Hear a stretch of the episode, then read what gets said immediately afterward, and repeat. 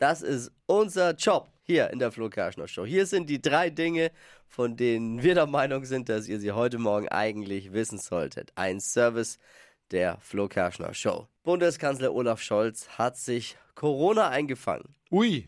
Mittlerweile zum zweiten oder dritten Mal, ne? Arbeitet vorerst nur noch am Schreibtisch. Alle Termine sind abgesagt. Na. Ich glaube ja nicht an Corona, ne? Ich glaube, der will in Ruhe Dart-WM gucken. clever, clever. Das Statistische Bundesamt hat jetzt bekannt gegeben, dass wir Deutschen im letzten Jahr deutlich weniger Abfall produziert haben. Sehr gut. Im Schnitt 46 Kilo weniger als im Vorjahr. Da fällt mir ein, es gab auch kein neues Album von Wendler. Vielleicht liegt es da dran. weniger Müll. Ein Team von italienischen Forschern hat jetzt bemängelt, dass Emojis unsere Artenvielfalt zu wenig repräsentieren.